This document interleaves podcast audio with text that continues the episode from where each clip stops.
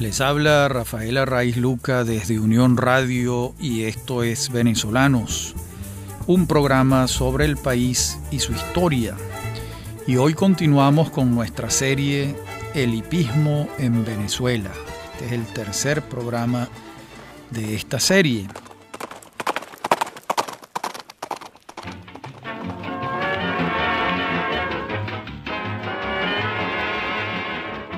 En el programa anterior, como se recordará, veníamos hablando del hipódromo de Sabana Grande y lo que ocurrió allí y cómo fue sustituido por el hipódromo del Paraíso.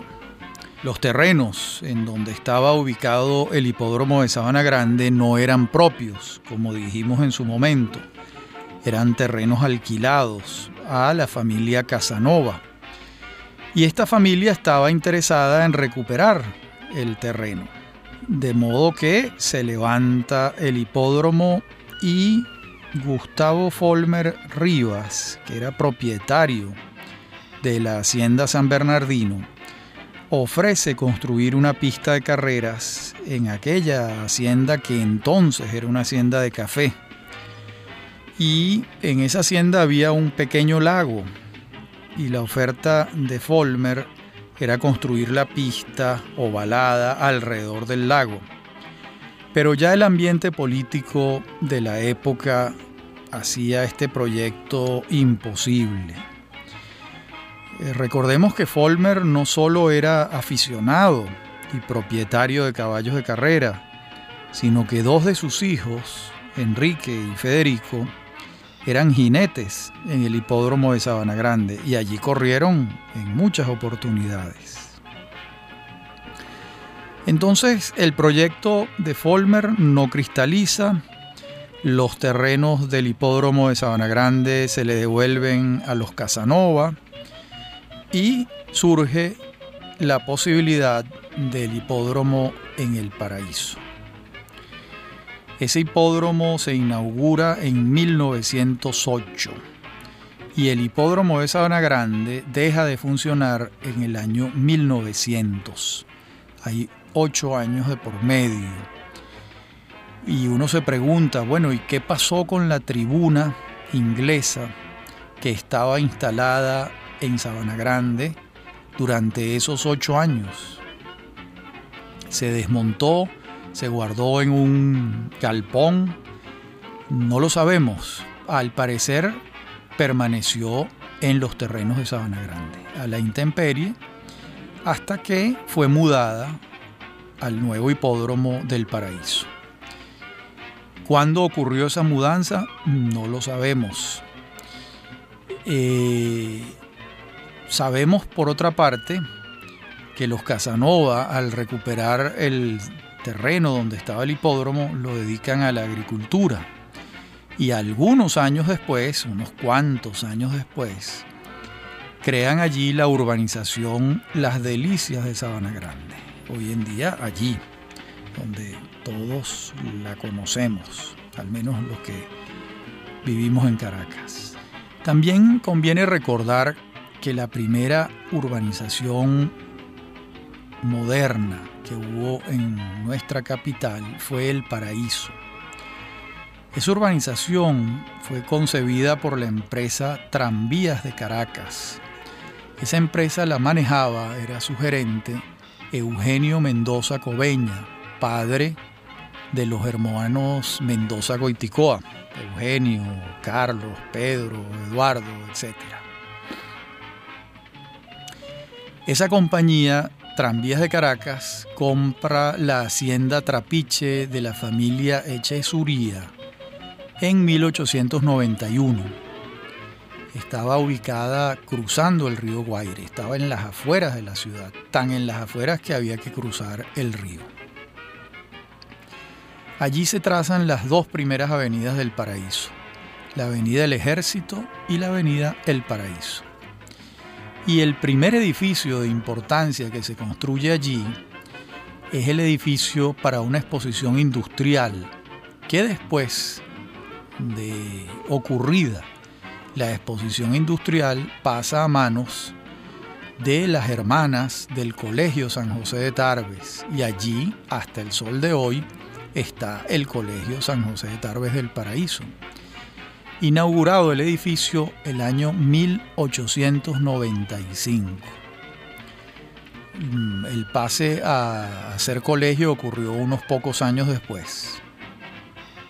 En sus primeros años, el colegio era un internado, ya que esto quedaba muy lejos del centro de Caracas, que era donde vivía la mayor parte de las familias que podían eh, o que querían que sus hijas estudiaran en un colegio católico como el Colegio San José de Tarbes.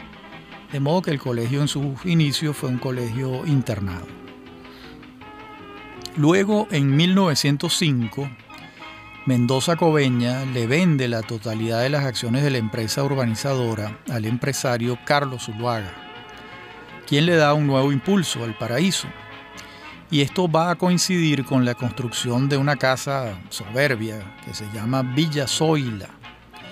Esa fue la casa, la residencia personal de Cipriano Castro y su señora, Zoila Rosa de Castro Villasoyla es construida en 1904, obra del arquitecto Hurtado Manrique. Mm, Zuluaga decide la continuación del paraíso con el trazado de lo que entonces se llamó la Avenida Carabobo, hoy en día José Antonio Páez. Mientras Castro ordena la erección de un monumento a la batalla de Carabobo. Esa obra es de la autoría del escultor Eloy Palacios y fue develada en 1905, justo enfrente de los terrenos de los hermanos García Prim, donde luego se construiría el Hipódromo del Paraíso. El homenaje a Carabobo, en verdad, esa denominación se diluyó y se diluyó por el protagonismo de la India, que preside el penacho de la columna y a la cual desde entonces los caraqueños siempre se han referido a, como, a ella como la India del paraíso, ignorando que se trata de un homenaje simbólico a la última batalla terrestre de la guerra de independencia, ya que la verdaderamente última batalla de la guerra fue la naval de Maracaibo, como todos sabemos, en 1823. La India del paraíso fue mudada y hoy en día queda en la redoma de la Vega. Allí está. Allí está mm, y fue construida, fue eh, tallada, construida por el escultor Eloy Palacios a principios del siglo XX. El Jockey Club de Venezuela, que venía del fracaso del hipódromo de Sabana Grande, recibió un nuevo aire gracias al respaldo de un hípico que entonces desempeñaba funciones públicas, Gustavo Sanabria. Había sido ministro de Hacienda y ahora era gobernador del Distrito Federal en el gobierno de Cipriano Castro. Y desde allí anima a la junta directiva del Jockey Club para que compren los terrenos de los hermanos García Prim. Entonces se pagaron 22 mil bolívares por 10 hectáreas era una suma importante y era un terreno muy grande, 10 hectáreas es algo importante. Se reunieron los fondos entre los aficionados y los integrantes del Jockey Club de Venezuela y compraron el terreno. Entonces el gobernador de Caracas ordenó el traslado de la tribuna inglesa de Sabana Grande a los nuevos terrenos del paraíso y comenzaba otra etapa de la historia del hipismo en Venezuela. El hipódromo del paraíso. Vamos a organizar la relación de los hechos allá en este hipódromo en tres etapas. Esas etapas se van a corresponder con el funcionamiento. Hay una primera etapa en la que el hipódromo funciona de 1908 a 1914. Allí se suspenden las actividades hípicas durante siete años y viene una segunda etapa que va de 1921 a 1928. En el año 28 de nuevo se suspenden las carreras Y hay una tercera etapa donde ya no hay interrupciones, que va de 1932 a 1959. ¿Qué ocurre en el 59? Se inaugura el gran hipódromo de la Rinconada y el hipódromo del Paraíso cierra sus puertas. Vamos a ver entonces la primera etapa. Dijimos antes que se había inaugurado en 1908 con la presencia del presidente de la República, el tachirense Cipriano Castro, y de la primera dama, doña Zoila Rosa de Castro. Lo acompañaba el factor esencial para aquel acontecimiento, Gustavo Sanabria, así como el vicepresidente de la República, Juan Vicente Gómez, y la junta directiva del Jockey Club de Venezuela, que es la que retoma la actividad hípica, va a estar presidida por Sanabria e integrada por un fanático y un amante de los deportes, José Gil Fortul, también por Manuel Vicente Lander Gallegos, Celestino Martínez, Antonio Guzmán Blanco Hijo, Eduardo Sucre, Germán Stelling, Félix Galaviz y Manuel Corao. Hay varias crónicas sobre el evento en el que ocurre ese 8 de febrero de 1908. Vamos a escoger un párrafo escrito por Manuel Jiménez. Dice, un tupido matorral, cujíes y abundantes árboles cubrían la casi totalidad del campo, exceptuando la parte que daba frente a la tribuna que era utilizada por los pocos que asistían en coche y algunos quitrines siendo uno de ellos el quitrín de Gustavo Sanabria, que era de los primeros que se observaba en el campo. En la próxima parte del programa continuaremos con esta festiva inauguración del Hipódromo El Paraíso en 1908. Ya regresamos.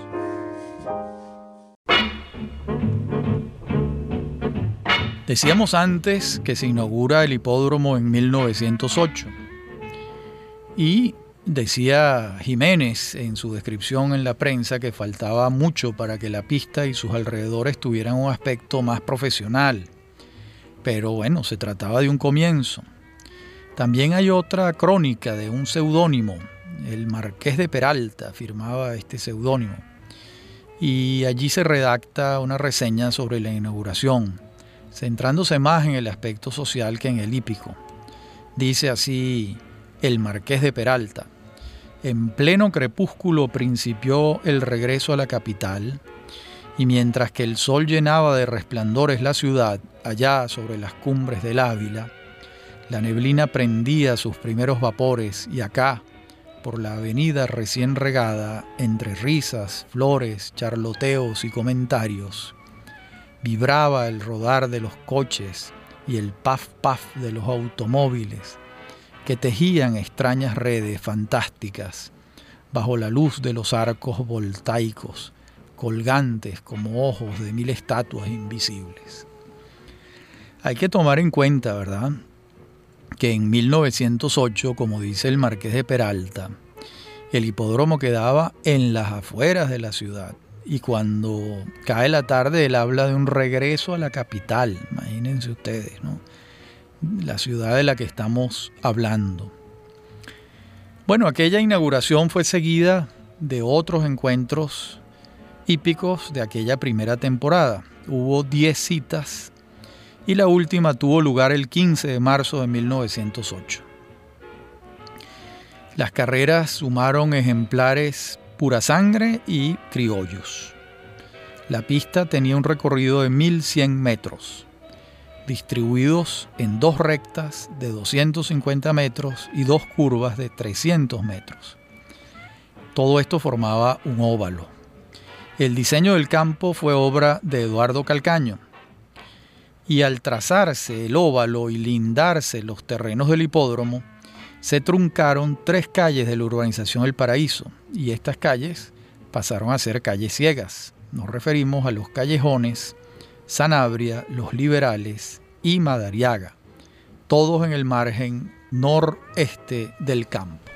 En el flanco norte estaban Las Vegas, regadas por el río Guaire, En el oeste, una siembra de hortalizas. En el este, caña de azúcar. Y en el sur, pues lo que habíamos dicho, la avenida Carabobo, hoy José Antonio Páez. Y para esta fecha inaugural no había caballerizas en el hipódromo, de modo que los propietarios tenían sus caballos en casas cercanas donde improvisaban caballerizas en los jardines. Las caballerizas, como veremos luego, se construyeron varios años después. La primera carrera en el nuevo hipódromo del Paraíso la ganó Ursus, un caballo de Eduardo Montobán. La segunda la ganó Blue Flock, también un caballo de Eduardo Montobán. Y en la tercera venció Cuentas Claras, un caballo del sindicato San Bernardino, de la familia Folmer. La cuarta carrera también la ganó Cuentas Claras. Y la quinta la ganó Franklin, del Stud Venezuela. Entonces actuaron como comisarios de las carreras Francisco Sucre, Antonio Guzmán Blanco Hijo, Felipe Toledo, John Bulton y Elías Rodríguez como todos o muchos de nosotros sabemos, el 19 de diciembre de 1908, el general Gómez, aprovechando un viaje de Castro a Europa para una intervención quirúrgica, desplaza del poder a su compadre y Castro no puede regresar a Venezuela y fallece en el exilio. Castro fallece en Puerto Rico el 4 de diciembre de 1924, de modo que estuvo 16 años en el exilio, sin que su compadre le permitiera regresar. La suerte del hipismo en Venezuela durante la larga dictadura del general Gómez fue favorable ya que al general tachirense le gustaban las carreras de caballos y a sus hijos, o a algunos de sus hijos también, en particular a Juan Vicente y a Florencio Gómez Núñez. En el año 1909 se corre la segunda temporada, ya con Gómez como factotum nacional, tenemos muy pocas estadísticas de los años 1910, 1911, 1912, 1913 y 1914. Y la poca información que se tiene es muy confusa. Sí sabemos que en cada uno de estos años se disputó el clásico presidente de la República, instituido por el general Gómez en 1910. También sabemos que fueron los ganadores Carabinero, Salor, Paso Doble y Fiel, pero no contamos con registros de otras carreras. Sabemos gracias a José Antonio Rodríguez Herrera que las temporadas se inauguraban en diciembre y cerraban en febrero y que constaban de 10 encuentros. También sabemos que ante las enormes dificultades económicas del Jockey Club, este decidió donar el terreno del hipódromo del Paraíso al gobierno nacional. Un caso curioso. Y en 1910 lo recibe el gobierno nacional, lo ascribe al Ministerio de Fomento y pasa a denominarse Hipódromo Nacional. También sabemos que el primer intento de apuestas organizadas tuvo lugar en esta primera etapa del Hipódromo del Paraíso y fue en la temporada 1912-1913, a instancias por el entusiasmo de José Gil Fortul, y se juega la pool, que era la práctica que trajo a Venezuela Jaime Todd desde Puerto Rico, donde él había experimentado con esta práctica. Y las crónicas de la época señalan que fue un éxito la pool, pero lo cierto es que al año siguiente, en 1914, no se jugó. Si fue un éxito y no se jugó al año siguiente, ¿qué ha podido ocurrir? Pareciera que hubo problemas para su instrumentación. Se va a jugar de nuevo en la temporada 1920-1921. Pero en esa oportunidad se van a crear fricciones entre la administración del hipódromo y la empresa que articulaba esta actividad. Y esa tensión se va a resolver cuando la administración del Hipódromo Nacional asume la organización de las apuestas.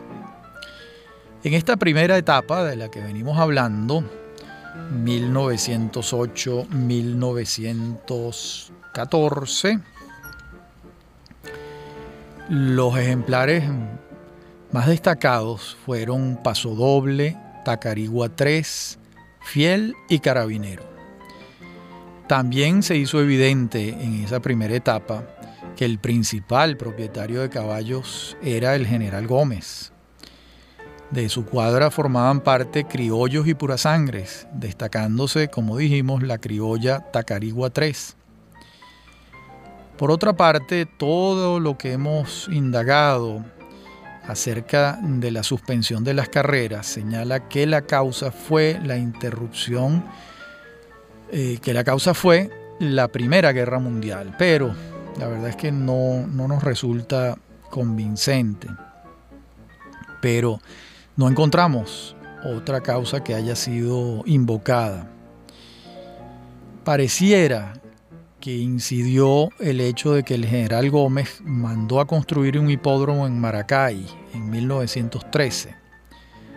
Allí, hoy en día está el Museo de la Aviación allí. Y pareciera que él pensó que podía llevarse la afición hípica a Maracay y esto no fue así. De modo que eh, si pensó que construyendo el hipódromo en Maracay se iban los hípicos de Caracas para allá, pues eso no ocurrió.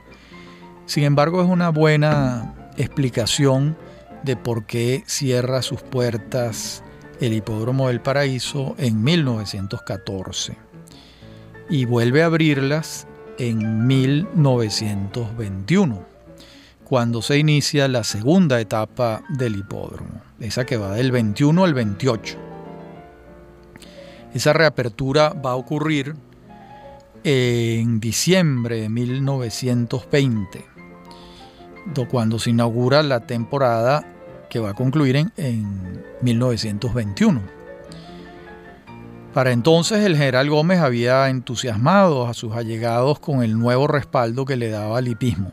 De hecho, la nueva junta directiva del Hipódromo Nacional la presidía el médico que le trataba su afección prostática, el doctor Adolfo Bueno.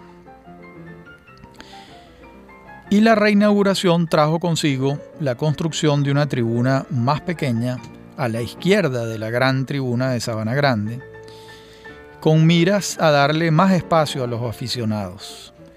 Y la afición de los Gómez iba en ascenso sus hijos Gonzalo y José Vicente se habían sumado al gusto por la hípica. Y desde entonces y hasta el final de esta etapa, en 1928, todas las juntas directivas estuvieron presididas por un presidente honorario, el benemérito Juan Vicente Gómez. El clásico presidente de la República de la temporada 1921-22 lo disputaron el entonces muy famoso Benzoleo y el no menos célebre San Gabriel. Y el premio aportado por Gómez alcanzaba una cifra astronómica para la época. Eran 10.000 bolívares. La prueba de 2.400 metros la ganó San Gabriel montado por Ángel Cordero. No obstante la derrota de Benzoleo, este fue el primer campeón pura sangre nacido en el país. Este es un punto importante, es el primer campeón pura sangre que nace en Venezuela. Pertenecía al general Félix Galaviz. Y nótese que es a partir de estos años cuando comienzan a señalar con nombre y apellido al jinete, una práctica que durante la primera etapa no era frecuente. Esto lo tomamos como una señal de avance profesional en la hípica venezolana. En la temporada 1923-1924 se destaca particularmente Cónsul, el ganador del clásico presidente de la República, montado por Ángel Cordero y propiedad del hermano del general Gómez, Juancho, quien un tiempo después es asesinado en el Palacio de Miraflores. Y en la temporada 1924-25 se instituyen dos clásicos más, el del ejército, que tiempo después fue, comenzó a denominarse Fuerzas Armadas, y la Copa Hipódromo Nacional. Y estos clásicos los ganan Bandolero, Perfiles y Rataplan el registro de las temporadas 1926, 1927 y la de 1928 arrojan datos siempre favorables a los caballos de la familia Gómez. Simplemente porque la mayoría de los ejemplares eran suyos. De hecho, Florencio y su hermano José Vicente Gómez fueron los primeros propietarios de un aras moderno en Venezuela, que se montó con todas las indicaciones científicas de la época. Hay que señalar también que el general Galaviz tenía un buen conjunto de caballos y estos ganaron no pocas carreras, de modo que no solo los Gómez, sino los Galaviz también. Y en febrero de 1928 tiene lugar la Semana del Estudiante y la rebelión estudiantil que sacudió a Caracas. Más de la mitad de los estudiantes de la Universidad Central de Venezuela fueron a parar a las mazmorras del castillo de Puerto Cabello. Y esta vez la causa que apuntan los cronistas para explicar el cierre del Hipódromo Nacional era precisa, la rebelión estudiantil de 1928. No eran compatibles esta revuelta estudiantil y la actividad hípica, y el general Gómez manda a cerrar el hipódromo. En la próxima parte del programa veremos ¿Qué ejemplares se destacan en esta segunda etapa que ya está concluyendo? Ya regresamos.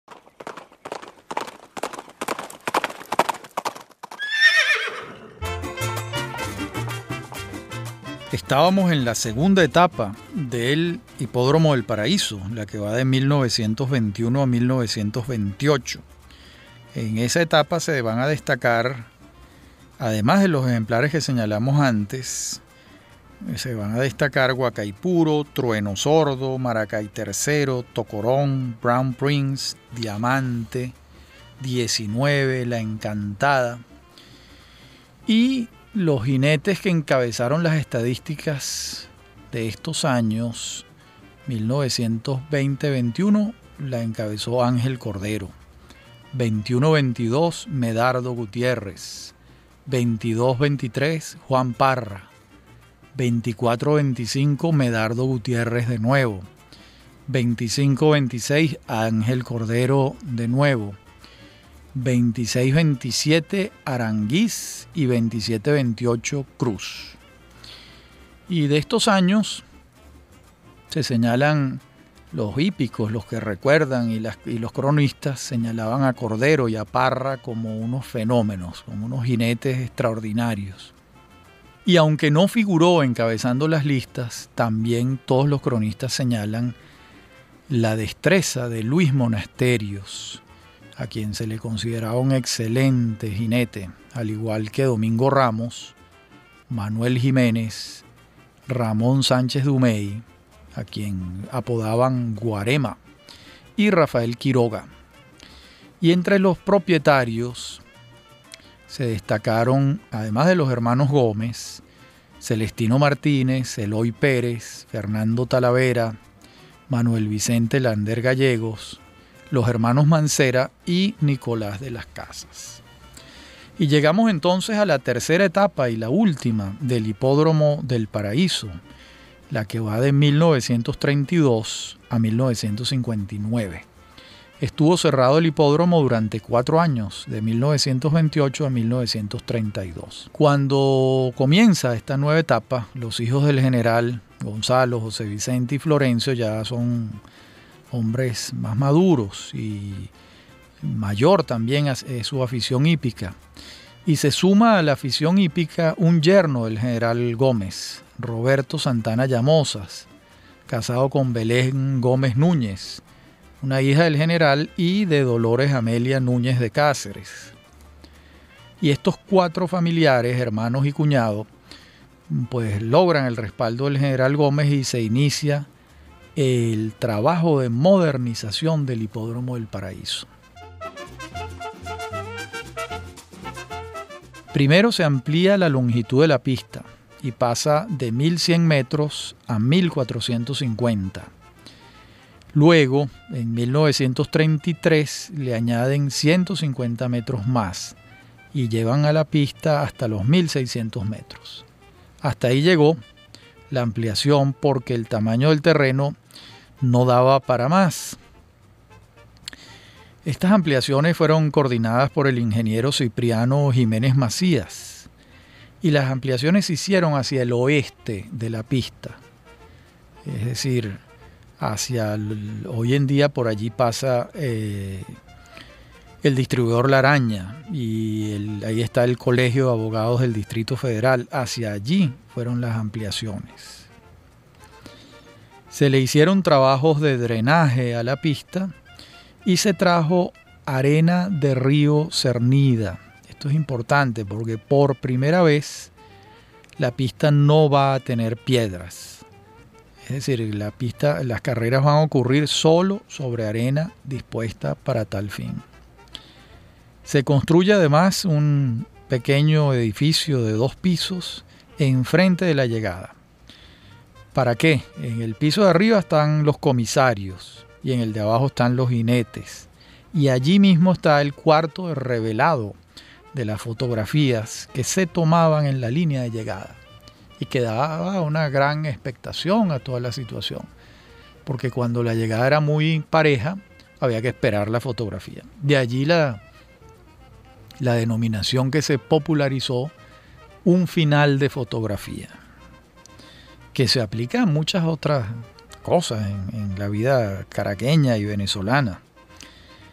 Estas mejoras del Hipódromo Nacional las va a adelantar la nueva junta directiva designada por el general Gómez para el periodo 32-33. La junta la preside su yerno, Santana Llamosas, y formaban parte de la Junta John Bulton, Alcides Ayala, Luis Bamón de Santana, José María Herrera Mendoza, Fernando Talavera, Miguel González Rincones y A. H. Cipriani. El general Gómez designa una junta directiva distinta para cada temporada. Y bueno, ya después de su muerte en 1935, su familia, como sabemos, se tiene que ir al exilio. Van a regresar unos cuantos años después. Y el sucesor, el presidente general Eleazar López Contreras, elige una nueva junta directiva a partir de 1936. Y a partir de entonces la familia Gómez deja de ser el centro del hipismo en Venezuela. La temporada 35-36 la preside una junta directiva encabezada por Juan Vicente Gómez Hijo, Felipe Casanova Sanabria, Alfredo Travieso Paul, Rafael Izaba Núñez, Carlos Brown, Tito Gutiérrez Alfaro, Francisco Brangé. Y estas van a ser las tres últimas temporadas gomecistas de la hípica venezolana.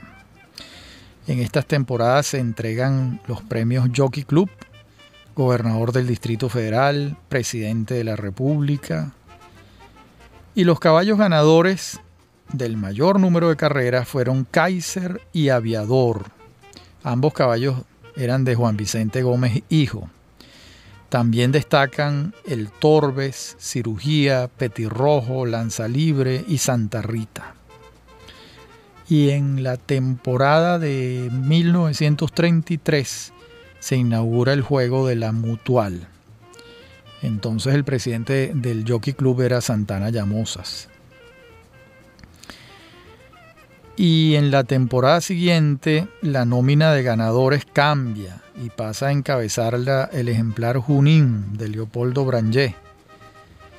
Y en la temporada 35-36 observamos un incremento de los premios pues se suman a los anteriores el del Ministerio de Salubridad y Agricultura y Cría, que era como se llamaba, el del Ejército y el Premio de los Propietarios.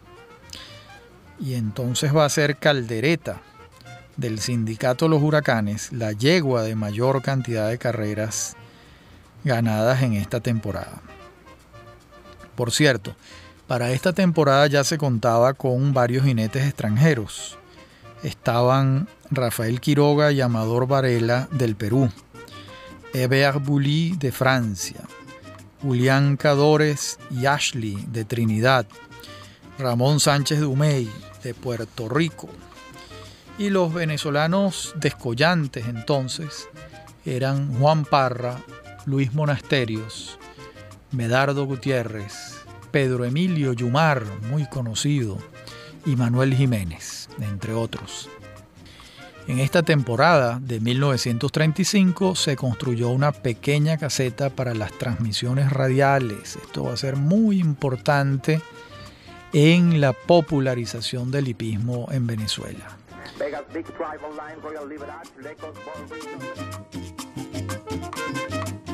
Como sabemos, la radio había comenzado entre 1930 y 1931, cuando se masifica.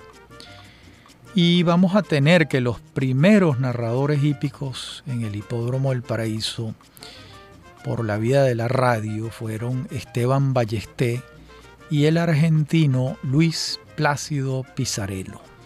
En esa época se les hizo una cabina especial para ellos.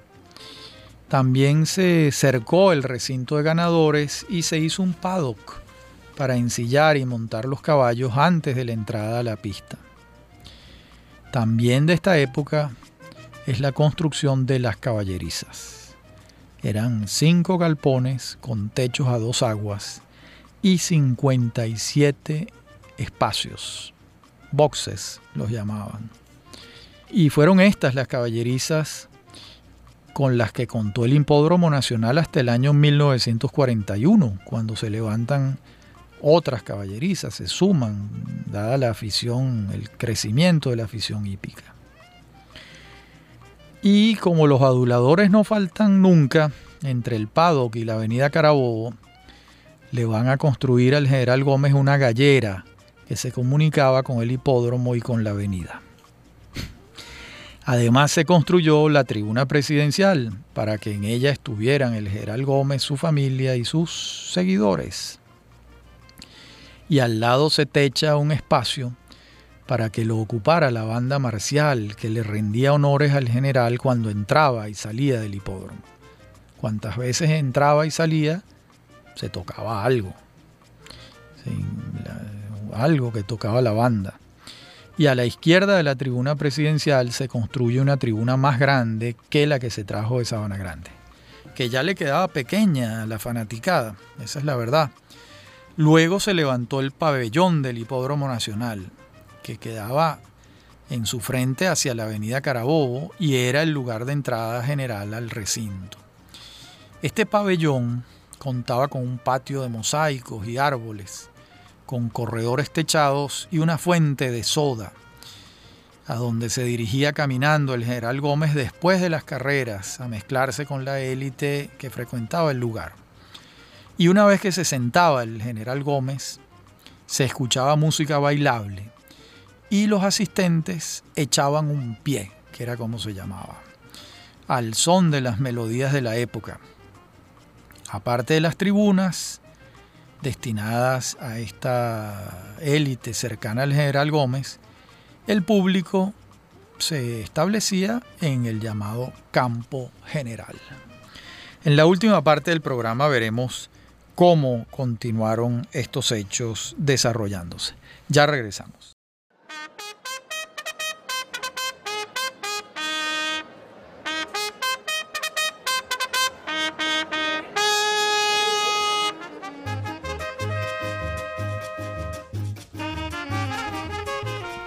En la parte anterior del programa listamos las construcciones modernizadoras que se le hicieron al hipódromo a partir del cierre de 1928 y antes de la reapertura de 1932. Pareciera que se aprovechó la circunstancia para modernizar al hipódromo.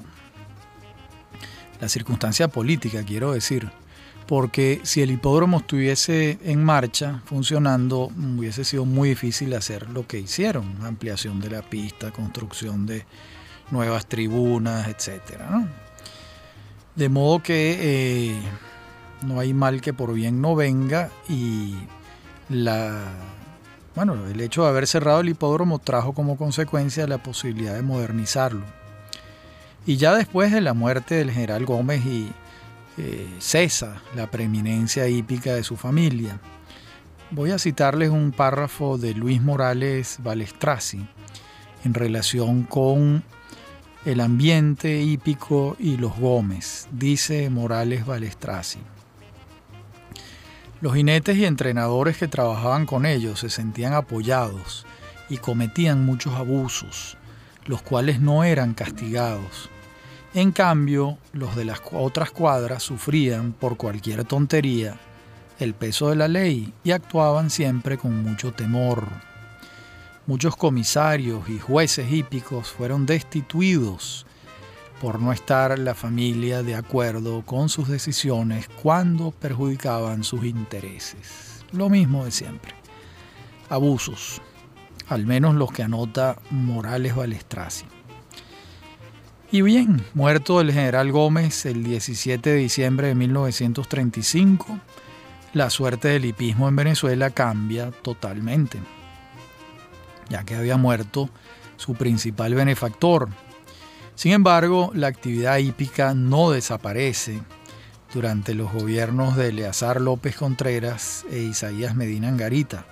Por lo contrario, Después de superar el trauma de la desaparición física del general Gómez y el extrañamiento del país de toda su familia, los hípicos avanzaron decididamente.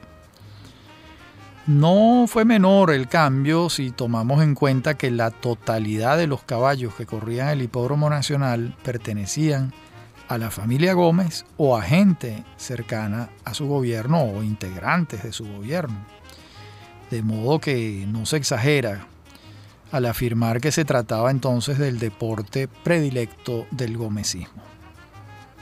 Sin embargo, los aficionados que no participaban del régimen, pero que tampoco lo enfrentaban, fueron los propietarios de caballos que pasaron de una etapa a otra.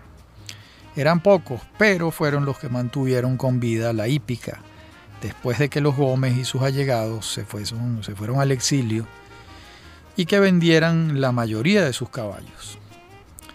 A Juan Vicente Gómez Núñez lo sustituye en la presidencia del Hipódromo Nacional Carlos Brown, hasta que Eleazar López Contreras designe una nueva junta directiva, y eso es lo que hace en 1936, y designa como presidente a Jesús Corao, que fue un hombre muy importante para el deporte en Venezuela, no solo para la hípica, sino para el béisbol, eh, Manuel Aspurua va a estar en la vicepresidencia. la familia Aspurua va a ser muy importante en el desarrollo de la hípica en los años que vienen. Rafael Rullero en la secretaría. Fernando Mitaine en la tesorería. Y como vocales estaban Juan Carmona, caroreño, Luis Enrique Werner, Fernando Talavera, Andrés Carballo y Alberto Winkelmann. Y la sola presidencia decorado fue un mensaje importante que envió el general López Contreras, ya que se trataba de un deportista, un dirigente deportivo, un amante de los deportes, fuera de toda sospecha. Jesús Corado fue un hombre muy querido. Se consigue su biografía escrita por Carlos Alarico Gómez, un estupendo trabajo del profesor Carlos Alarico. Y igualmente la presencia de Aspurua, ya que este va a ser un puntal de la hípica de entonces y hasta hace muy pocos años como criador de caballos. Lo mismo pasa con Carmona, cuya pasión hípica era por todos conocida y la heredaron sus hijos y sus nietos. De modo que se iniciaba otra época en la hípica venezolana como ocurrió en todas las áreas de la actividad nacional con la presidencia de López Contreras, que representó una renovación del país en casi todas sus esferas. En nuestro próximo programa continuaremos ya con esta temporada de 1936-1937, con el general López Contreras al mando del país, un cambio forzoso en toda la hípica nacional en razón del exilio y el abandono de la familia Gómez, que era la familia que sustentaba este deporte hasta ese momento. Habla para ustedes Rafael Arraiz Luca y esto es Venezolanos, un programa sobre el país y su historia. Me acompaña en la producción Inmaculada Sebastiano y Fernando Camacho y en la dirección técnica Fernando Camacho. Y a mí me consiguen en mi correo electrónico rafaelarraiz.hotmail y en Twitter arroba Rafael De modo que en nuestro próximo programa, que sería el cuarto, continuaremos con esta historia de la hípica en Venezuela, uno de los deportes más populares de toda nuestra historia y que se imbrica apasionantemente con la vida política y económica del país. Hasta nuestro próximo encuentro.